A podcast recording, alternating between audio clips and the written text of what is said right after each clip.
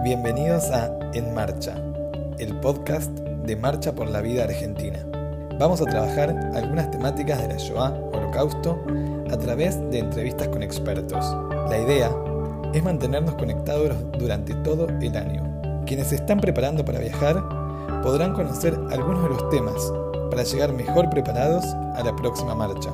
Quienes ya viajaron podrán seguir profundizando sobre las temáticas de la Shoah.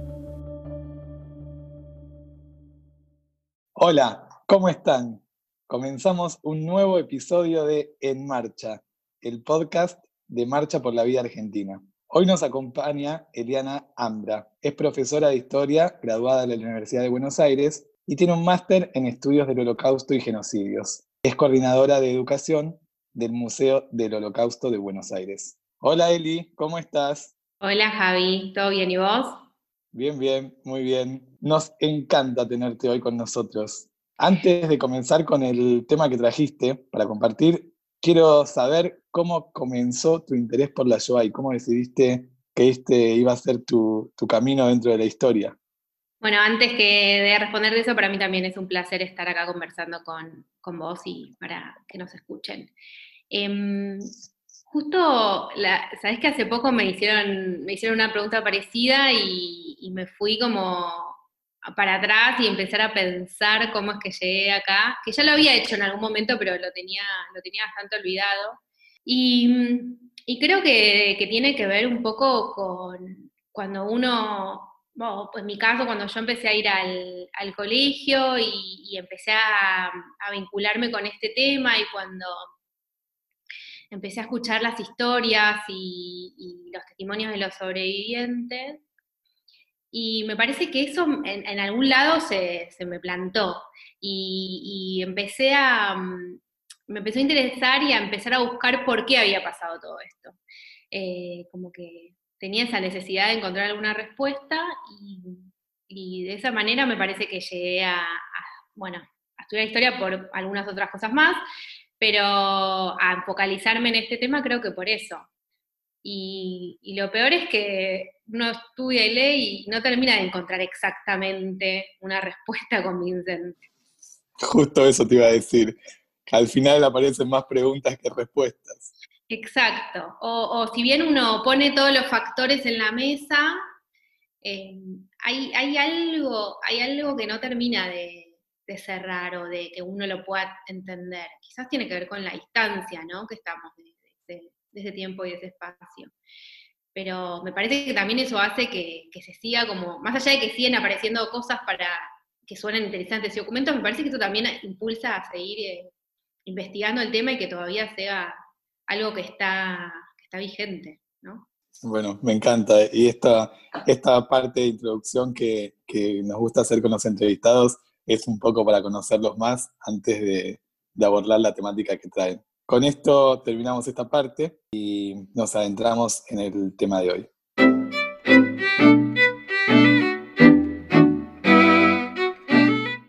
En el episodio de hoy conversaremos con Eli sobre las políticas antijudías entre 1933, el año que asume Hitler el poder, y 1939, el año en que comienza la Segunda Guerra Mundial.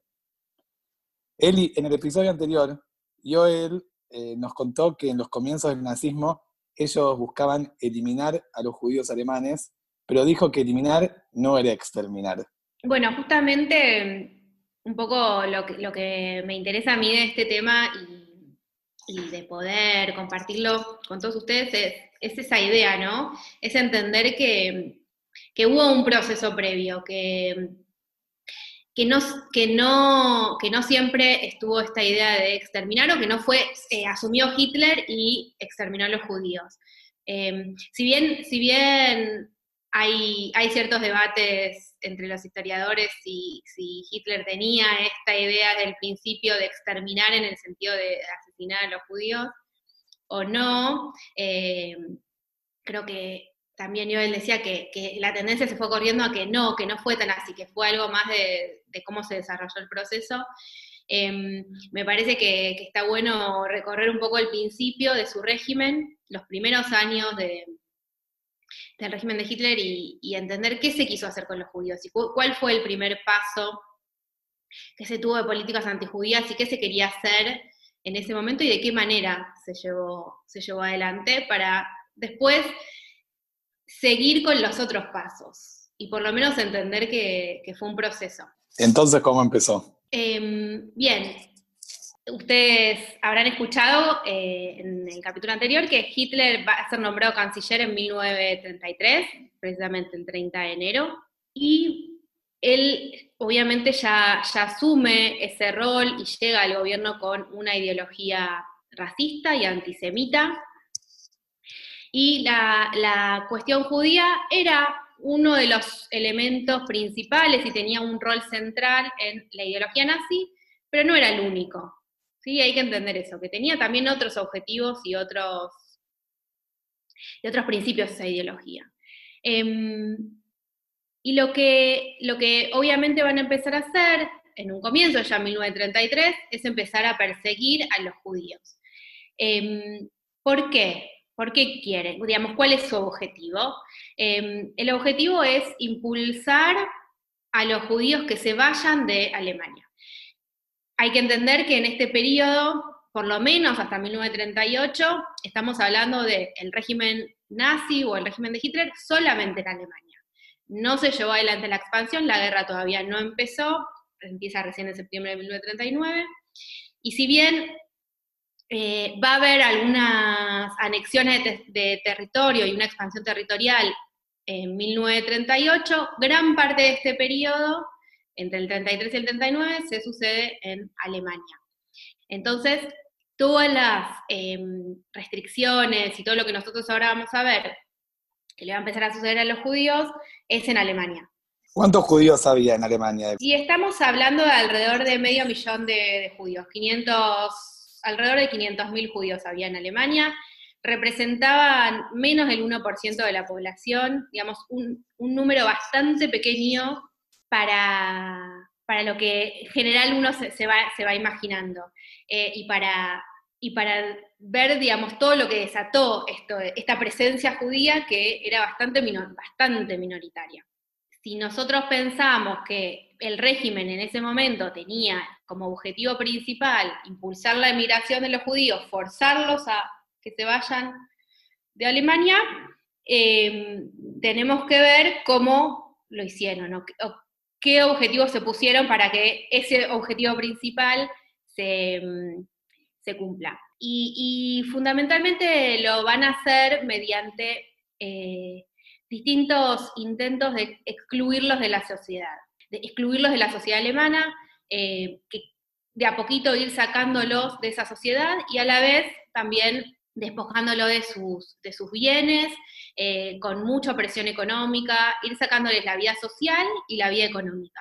O sea que sin esas cosas era muy difícil poder mantener, digamos, quedarte en ese lugar y poder vivir ahí. Ese era, ese era el objetivo principal. Em, hay, que, hay que entender y hay que saber en realidad que para, para comprender mejor esta, esta visión, para fines, de 19, perdón, para fines del siglo XIX, los judíos habían obtenido la emancipación. ¿Qué significa esto? Que habían obtenido plenos derechos eran iguales al resto de los ciudadanos.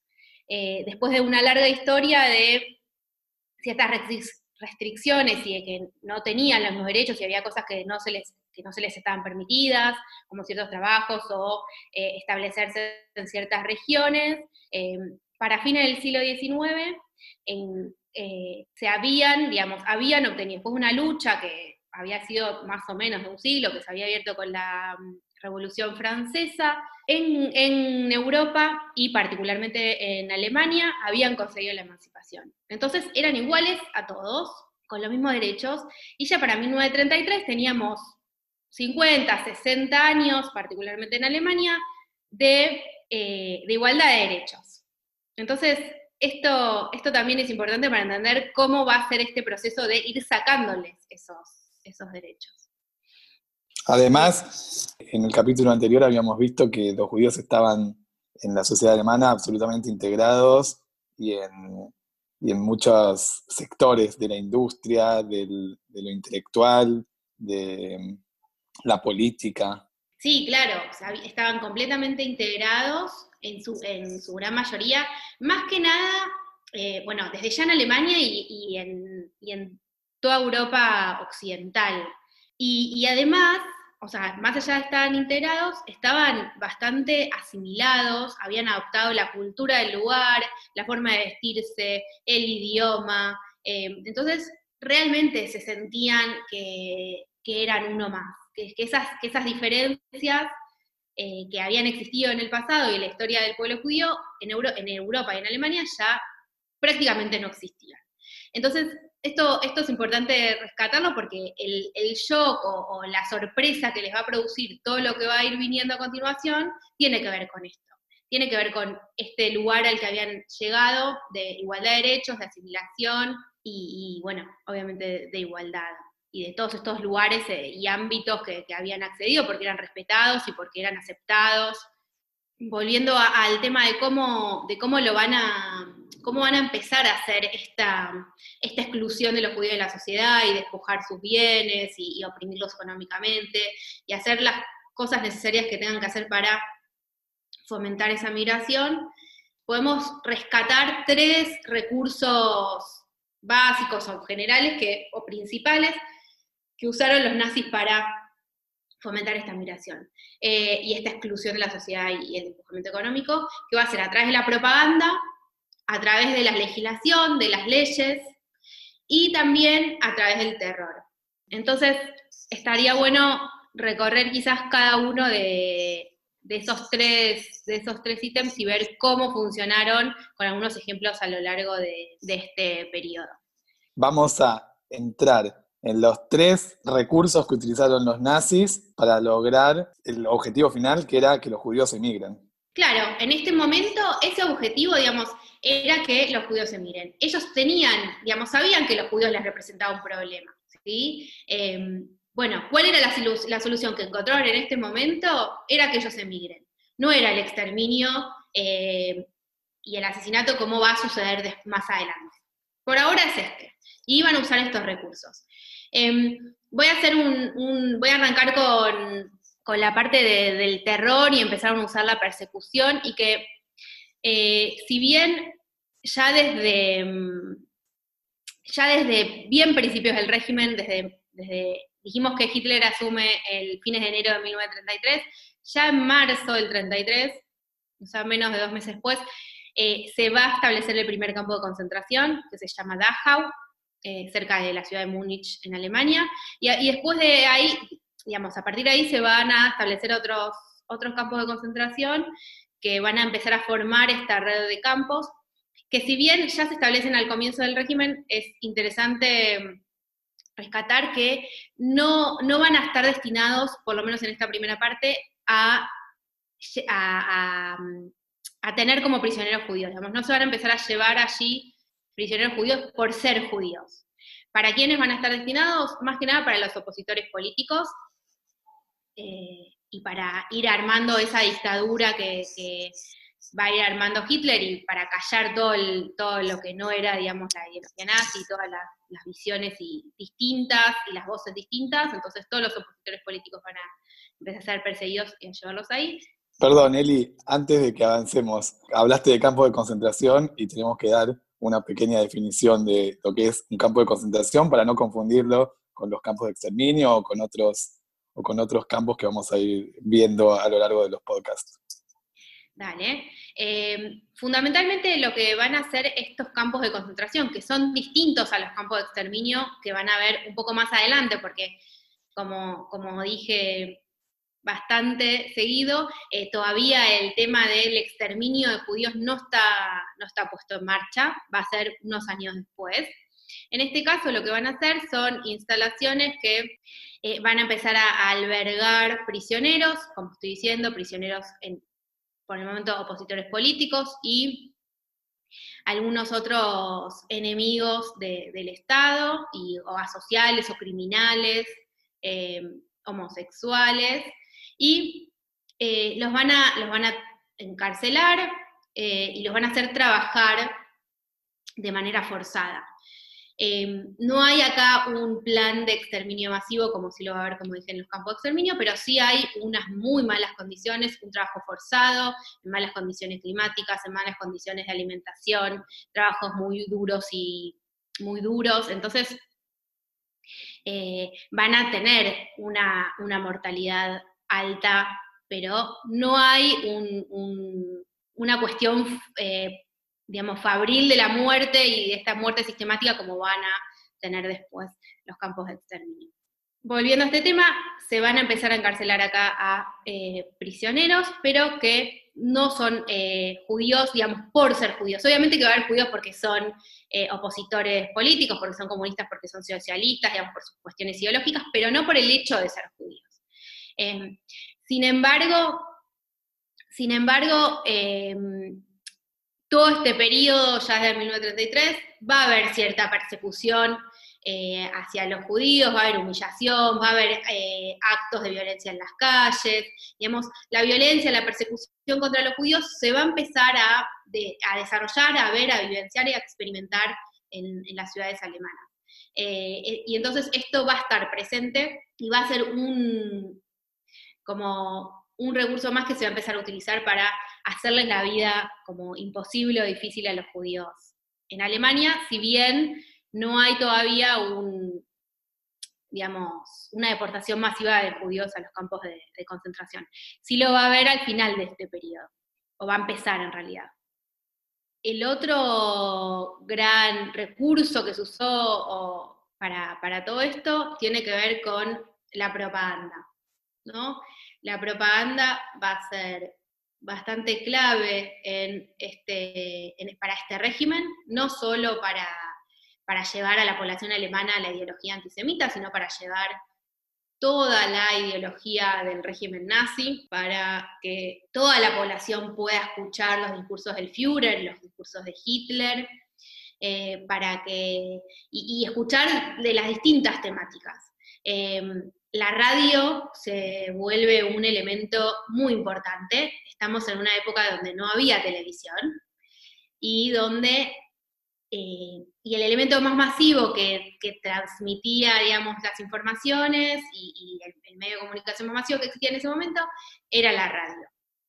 Entonces se empieza a, eh, a tener este rol central de transmitir información transmitir los discursos, que todos puedan estar escuchando eh, los discursos de Hitler en sus casas o en sus trabajos o en algún otro lugar, em, y de esta manera llegar, digamos, eh, que llegue a todos lados esta, esta ideología.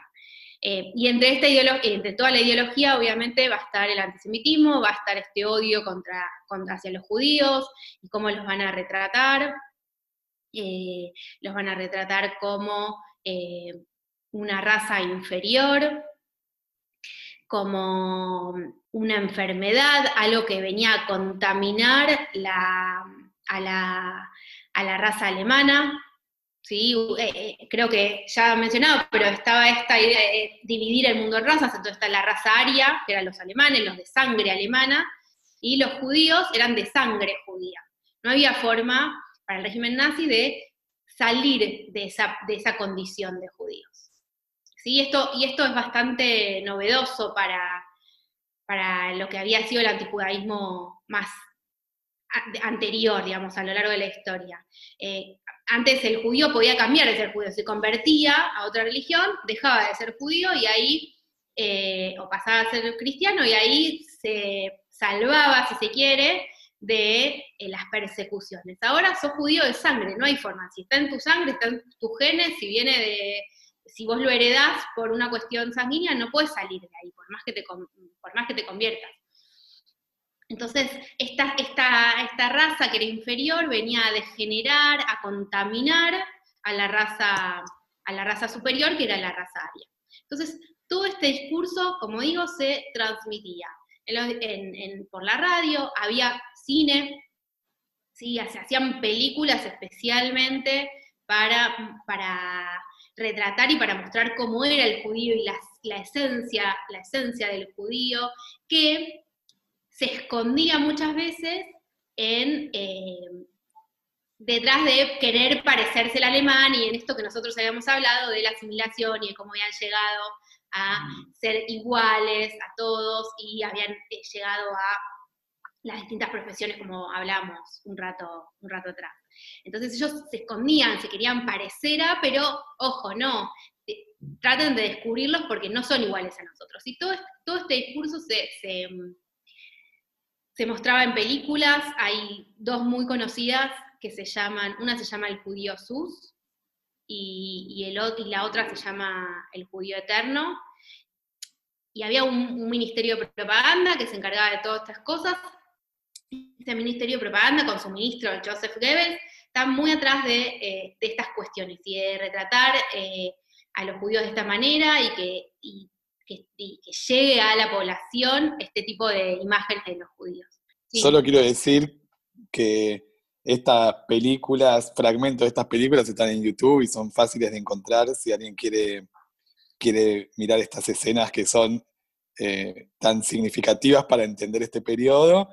También en Google es fácil poner propaganda antijudía Alemania y van a encontrar cientos de afiches. Quiero decir, es, muy fácil encontrar este, este material para entender este periodo. Sí, sí, es, bastante fácil encontrar y hasta es mejor porque es mucho más fácil verlo que describir, ¿no? Esas, esas imágenes. Pero bueno, no dejen, si los van a ver, no dejen de, digamos, les voy a advertir que todo esto era, era producto también de una mentira, ¿no? de, digamos, vayan con esos ojos, es propaganda, eh, no tiene, digamos, base, base real, entonces vayan con, vayan con eso a verlo. Em, pero bueno, sí, aparece esta imagen bien prototípica del judío, eh, sí, con, no sé, lo van a ver como gordo, con la nariz, eh, retratado como hasta demoníaco, que quiere seducir a las alemanas, que quiere inmiscuirse en la sociedad, eh, que, quiere, que es capitalista, pero que también es comunista, digamos, todos los males que, estaban surgiendo en la sociedad, por más contradictorios que sean, como les acabo de decir, era comunista y era capitalista, los van a ir retratando en estas, en estas imágenes y en, como dije, cine, me sumo afiches, propaganda a través de afiches, de panfletos, y hasta sumo, eh, perdón, también periódicos, y, hasta sumo eh, cuentos infantiles y toda una batería de cosas destinadas a los chicos.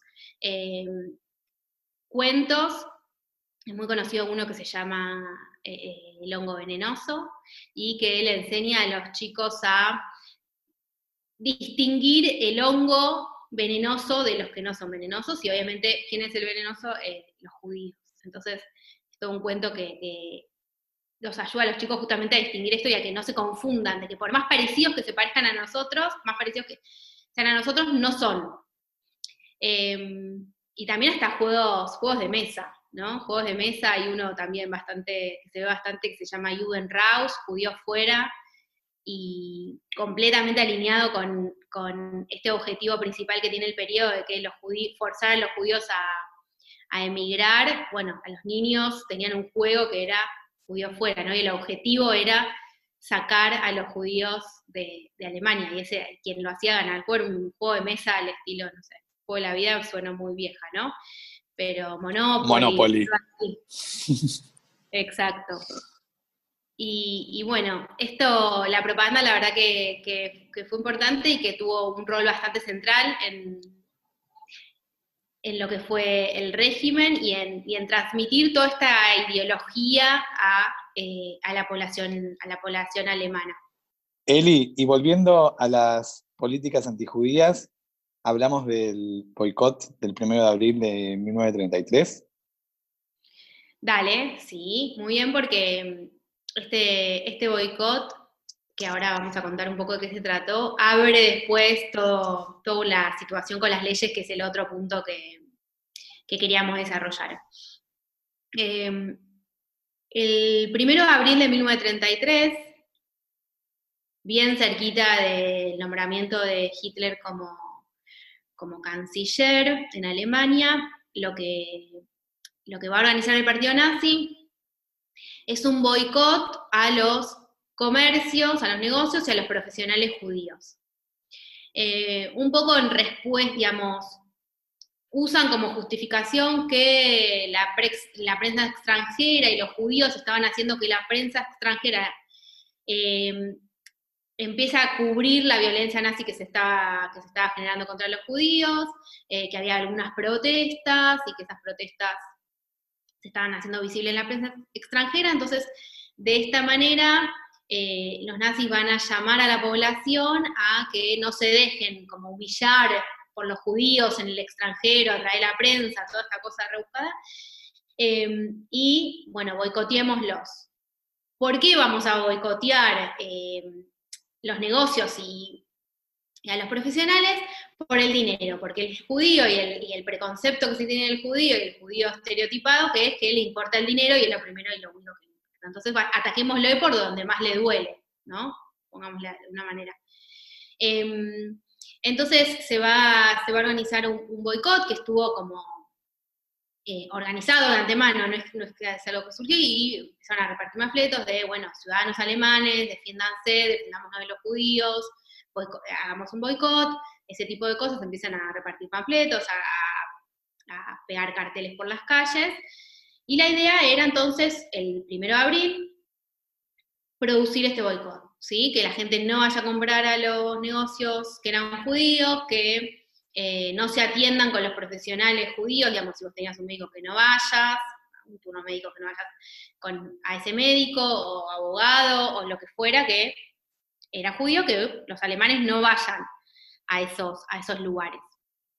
Y bueno, entonces eso, eso era lo que pretendían hacer, era la primera medida que se organizaba a nivel nacional con respecto a los judíos. Había habido algunas violencias contra los judíos, algunos actos violentos, pero a nivel, digamos, el local, iniciativas más locales. En este caso era la primera medida a nivel nacional. Em, pero bueno, ¿qué pasó ese día? La verdad es que el boicot se topó con algunos problemas. Eh, que, no, que, no, habían sido considerados de antemano en la organización. Em, la población en general se mostró, la población alemana en general se mostró bastante indiferente a esta, a esta acción y a esta, digamos, a esta intención de boicotear a los judíos, digamos, no tenían, digamos, se vieron por qué voy a dejar de comprar en la tienda que yo estoy acostumbrado toda la vida a comprar, digamos, no, no, no se, no se plegaron a esta idea de hostilidad hacia los judíos. Y después abrió toda una nueva serie de preguntas que tenía que ver con qué es un negocio judío. ¿No? Em, un negocio judío, eh, ¿cómo se define? Porque el nombre tiene que ver con judío, porque eh, los directores son judíos, porque la mitad de los directores de esa empresa son judíos. Eh, digamos, ¿cómo lo definimos? Y otra de las cuestiones también importantes que, se empiezan, que a surgir y empiezan a, a parar un poco esta idea del boicot tiene que ver con qué pasaba con los no judíos, con los arios que trabajaban en empresas judías o que se podían ver perjudicados con esta iniciativa. Estamos en un momento de todavía una crisis económica que no se fue del todo, que hay que, en 1933 venimos de la crisis del 30, que fue muy dura en Alemania en particular, entonces no era fácil eh, empezar a boicotear a los alemanes y que esos alemanes empiecen a estar descontentos con el régimen.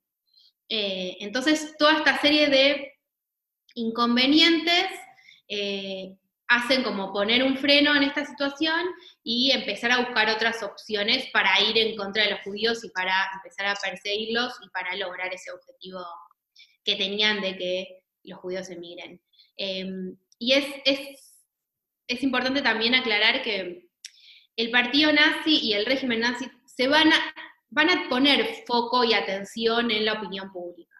Eh, la opinión pública local, digamos, lo que opinaban los alemanes era importante para ellos, y también la opinión pública internacional también era importante. Si veían que todos, digamos, todos se les venían en contra, eso hacía que cambien un poco de, rumbo. Entonces, ¿el boicot fue o no fue exitoso? Y en, general se habla de que no fue exitoso. Eh, digamos que, que no, digamos que fracasó en cuanto a los planes que tenían en un, comienzo. Lo que pasa es que va a abrir también este, este tercer recurso, gran recurso que, yo mencionaba al principio, que tiene que ver con las leyes y la legislación antijudía, que, que va a ser la que fundamentalmente se encargue de excluir a los judíos de la sociedad y de sacarles sus bienes y de empezar a sacarles todos esos derechos que, habían adquirido. Em, entonces, a partir de acá se, empieza, se abre una seguidilla de leyes eh, bastante grande que empieza acá y termina, digamos, casi al final del régimen, con eh, cada ley quitándoles un pedacito de, eh, de vida social, económica a los judíos en Alemania. Em, la, primera y uno de los quizás de las más reconocidas o las que tuvo un, significado importante, em, tiene que ver con lo que se conoce como la ley del funcionariado y con su nombre, las, leyes eh, de, los, de los nazis en este momento tienen nombres muy sofisticados. Em, en este caso era la ley para el restablecimiento de la función pública profesional, eh, pero más conocida como la ley de funcionariado, que se sancionó el 7 de abril de 1933, o sea, muy poquitos días después de, del boicot. Y que, decía fundamentalmente, digamos, en su sentido más general, lo que decía era excluía a, em, a todos aquellos que, digamos, de la función pública, de la administración pública, de, las funciones en el Estado, a, eh, a todos los individuos que eran políticamente poco fiables, o sea, que no eran leales al régimen, ¿quiénes son estos? Los, los, que, los que eran miembros de otro partido, comunistas, y opositores al régimen nazi, y también a los judíos. Entonces se, los excluye, se los echa de la función pública.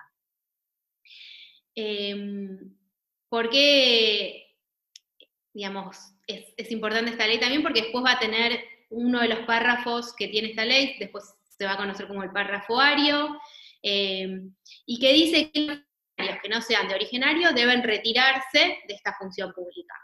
Em, y van a empezar a definir, de acuerdo al problema que hayan tenido con, este boicot de quién es judío, van a empezar a definir no quién es judío todavía, pero sí quién es no ario.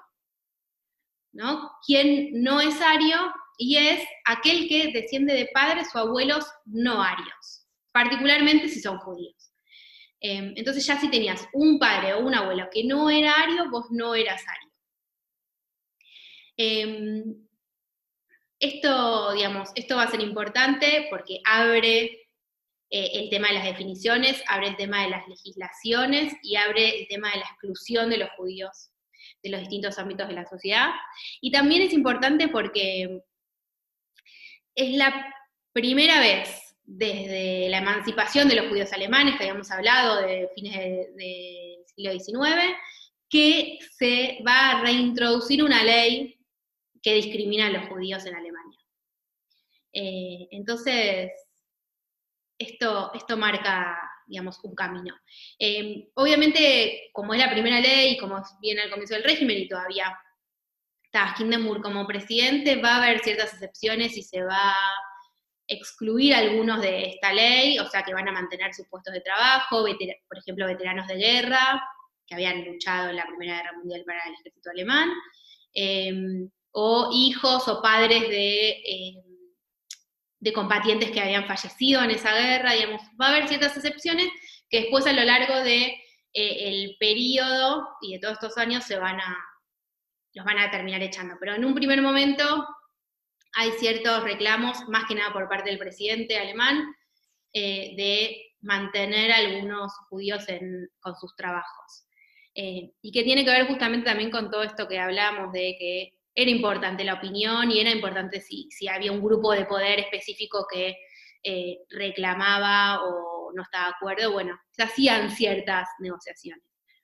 Eh, Lo que está claro es que el, nazismo tenía a los judíos como uno de los objetivos centrales, porque decimos que asumió a comienzos del 33 y a los pocos meses ya había intentado realizar un boicot y ya empezaba a pensar en leyes discriminatorias y segregatorias y, y recién comenzaba, recién comienza este periodo. A ver, sí, como decíamos, digamos, era uno de los objetivos principales, no era el único, eso está bueno también aclararlo, no era el único, eh, pero sí era uno de los objetivos principales, y sí, este problema que representaban los judíos para la sociedad alemana eh, había que solucionarlo. Eh, ¿Y cómo lo íbamos a solucionar? Bueno, invitándolos, dicho de una manera muy correcta, invitándolos a que se vayan y empiezan a hacer todas estas cosas para que ese objetivo obviamente se cumpla y, se vayan y, tengamos un problema menos. Em, después, bueno, más adelante, a lo largo de todo el régimen, es ese también, muchas veces esa intención y ese, objetivo principal, que era uno de los, también va a entrar en conflicto con quizás otro objetivo principal. Eh, pero bueno, esos son temas para más adelante. Em, pero sí, sí, la verdad que, bastante temprano se, van a poner eh, se van a poner en marcha con respecto a, los judíos y a cómo solucionar ese problema. Van a tener, a ver, también es, también es necesario aclarar que van a tener, digamos, todo este, toda esta política antijudía va a ser, digamos, se va a ir radicalizando a medida que pase el tiempo. Eh, en 1930, pero, pero a la vez, si bien se va a ir radicalizando y va a ser mucho más eh, fuerte para fines de, para el año 38, para el año 39, eh, a la vez en ese, en ese, digamos, camino ascendente va a tener subidas y bajadas. Digamos, el año 33 es un, es un, año importante en cuanto a esto, después van a venir momentos más, menos intensos de políticas antijudías, va a volver a subir y así, como que va a ser como unas ondas eh, de, políticas antijudías más fuertes y más leves. Em, y, el año 33 es un año, es un año importante en ese sentido, después vienen momentos más, más tranquilos, y en el año 1935 vuelve eh, a, aflorar esta cuestión de la política antijudía, y quizás con, con las leyes más conocidas de este periodo, eh, con el símbolo de, este, este, periodo de la legislación antijudía, de la legislación antijudía en los años 30, que es con, lo que se conoce como las leyes de Nuremberg. Em, y, esta serie, porque son, varias, son varias leyes em, que se sancionan en septiembre de 1935, tienen dos que, son bastante importantes para, entender esta, segregación de los judíos, y una de ellas es la ley de ciudadanía, que le va a quitar la ciudadanía alemana a los judíos, eh, por, ser considerados extranjeros, por no ser considerados arios, entonces no tienen ese derecho de ser ciudadanos del Reich, del imperio alemán. Eh, esa es una, la ley de ciudadanía, entonces es, bastante importante eso, ¿no? Que te quiten que te quiten la ciudadanía alemana. Y por el otro lado también hay otra, que es eh, la ley para la defensa de la sangre y el honor alemanes, que va a empezar a restringir ciertos comportamientos y ciertas interacciones en realidad entre eh, los judíos y los arios. Entonces no podía, no podía haber, eh, no se podían casar, no podían haber relaciones sexuales, no podían los judíos no podían emplear eh, a, alemanas menores de 45 años, digamos, empiezan a eh, ciertas limitaciones en, esos vínculos. Eh, la, la, contaminación de la raza empieza a ser algo que podía ser penado por ley, ¿sí? que es la contaminación de la raza. Bueno, estos, estas relaciones sexuales entre un ario y un no ario esto empieza a ser una cuestión criminalizada y penada. Eh, y acá sí, otra de las cuestiones importantes de esta ley tiene que ver con que eh, antes hablamos de una definición del noario, ahora se define quién es judío. Estas leyes después tienen varios decretos suplementarios que, acompañan a la ley y uno de ellos va a establecer quién es judío para la ley alemana. Eh, y acá es tenemos, digamos, divide a la, se divide en tres, tres grandes grupos. Los que son arios, ¿sí? aquellos que tienen tres o cuatro abuelos arios van a ser considerados arios y son los que van a tener plenos derechos en este régimen eh, nazi, y van a ser los beneficiarios de ese régimen, van a ser los que son los miembros de la comunidad. Eh, en el otro extremo tenemos los judíos, los que tienen tres o cuatro abuelos judíos, que van a ser los que toda ley que diga contra los judíos va a aplicarse a ese grupo. Em, y en el medio queda lo que, se, lo que se conoce como Mishling o de raza mixta, que son aquellos que tienen dos abuelos judíos o un abuelo judío. No son judíos Mishling o son Mishling, digamos, esa es su categoría, son Mishling, son de raza mixta, y en general es bastante, quedan en un lugar bastante poco definido eh, en cuanto a si se les aplican o no las leyes, de qué manera. Eh, entonces, eso, y eso va a ser algo que los va a acompañar a lo largo de todo, de todo el régimen. Eh, también va a depender si, si sos Michelin, digamos, si sos esta, esta raza mixta, cuán vinculado al judaísmo estás o cuán vinculado a, la población alemana, cómo fuiste criado, eh, qué tipo de matrimonios son, son y se forman, digamos, todo eso va a hacer que tengan un trato que no va a estar completamente definido y con una política clara contra ellos. Em, bueno, con todas estas leyes vienen muchas otras más, ¿no? Se va a prohibir, a lo largo de este se les va a prohibir em, ir a los teatros, a los cines, eh, a los espacios públicos, eh, digamos, a piscinas y a, bañarios, digamos, un, se los va, y, un tema fundamental también es cómo se los va a ir excluyendo de sus profesiones, eh, de sus profesiones se les van a ir quitando los, digamos, sus bienes, sus empresas, digamos, todo, toda una serie de leyes que cada una les va a ir quitando alguna partecita y de, de esa vida que habían construido en, Alemania. Eh, se los van a despedir también de las escuelas, ¿no? Tanto a los maestros judíos se los van a despedir de las escuelas eh, alemanas, a los que se desempeñaban como profesores en las universidades también. Eh, se, va, se va a establecer un número, digamos, una cantidad específica de judíos que pueden ingresar tanto a las escuelas públicas como a, las universidades, hasta que finalmente se va a echar a los judíos de, los, de las escuelas de nuevo, un montón de leyes que van a excluir a, los judíos de, las distintas partes y de los distintos eh, costados de esa sociedad y de esa vida económica que habían desarrollado. y con em, todas estas medidas, Eli, ¿los judíos se iban de Alemania?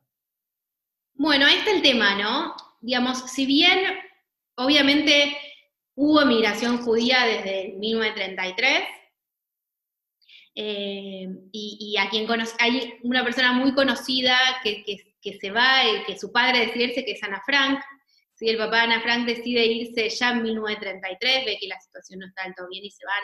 Lamentablemente se van a Holanda y después terminan bajo el régimen nazi, pero digamos, hay gente que se va ya en 1933 y hay emigración, digamos, eh, en todo este periodo.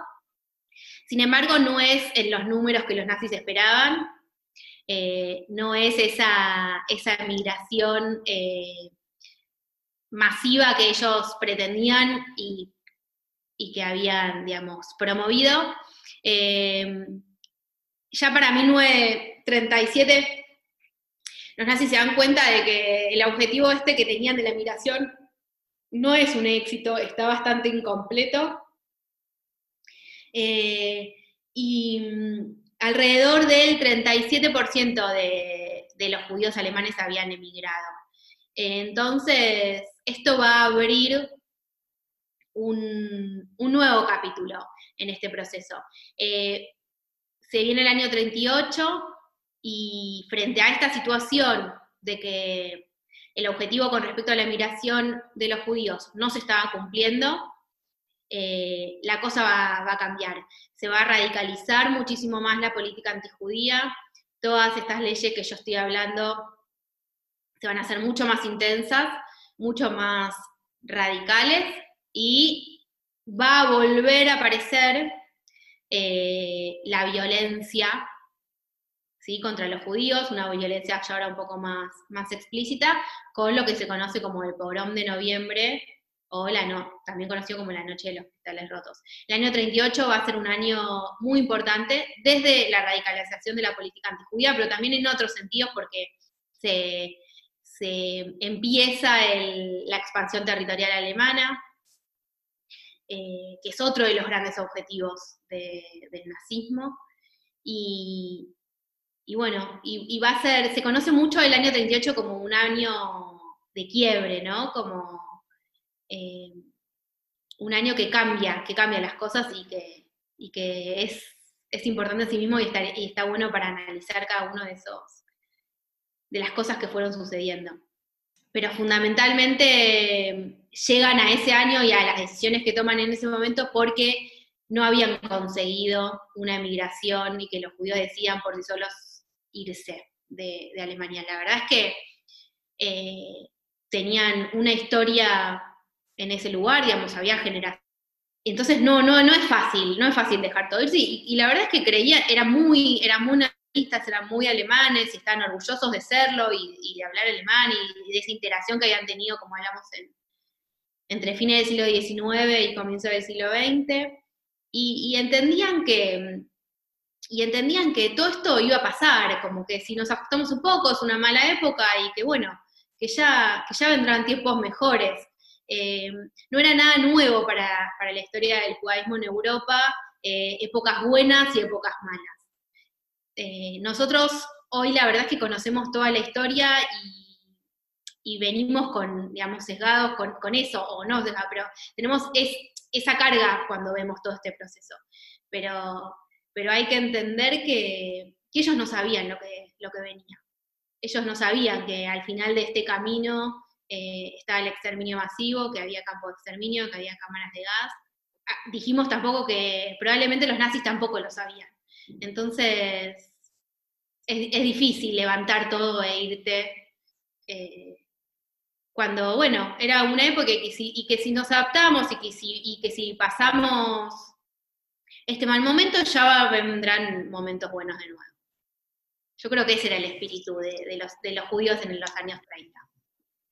Eh, está bueno esto de, entender que las políticas antijudías tenían el, objetivo de, que los judíos emigren en principio, podemos decir que este era el objetivo principal, y que con todas estas leyes que fueron surgiendo y con todas las imposibilidades que tuvieron, eh, los números igual no eran importantes en la emigración, y entonces quizás esto también fue lo que generó que también el nivel de violencia se incremente.